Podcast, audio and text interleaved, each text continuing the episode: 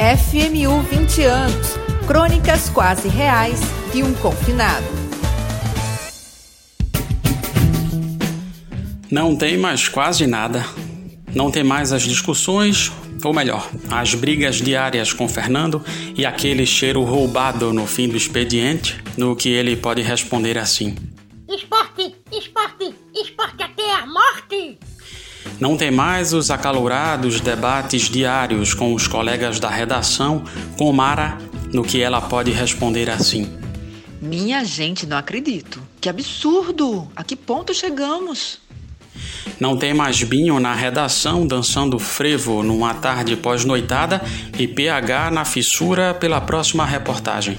Aliás, não tem mais os prêmios perdidos, as reportagens premiadas e o humor do grande radioatividade. Salve Tonzinho! Não tem mais Milady, Plié. Não tem mais Gil, o mágico do Soundforge, sempre otimista e disponível. Não tem mais Rodrigo, o melhor amigo que eu não tive. Aliás, só reforçando como de costume, bolo de rolo e rocambole não são a mesma coisa. Não tem mais Olavo e Rafael, sempre sensíveis e generosos. Não tem mais aquele aviso esclarecedor na porta do corredor. Favor manter a porta fechada. No outro lado da mesma porta, favor manter a porta aberta. Não tem mais o quadro de Caetano, aquele que quem respira quer levar para casa. Não tem mais a conversa jogada fora no sofazinho amarelo perto do banheiro e naquele outro vermelho da redação.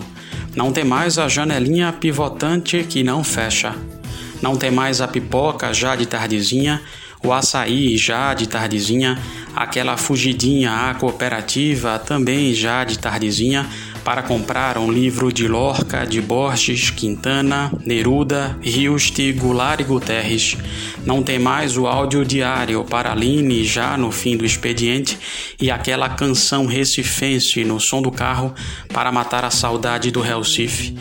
Não tem mais a carona pro bolsista em dezembros e janeiros de campos vazio e já na descida aquela despedida apressada para não tomar multa.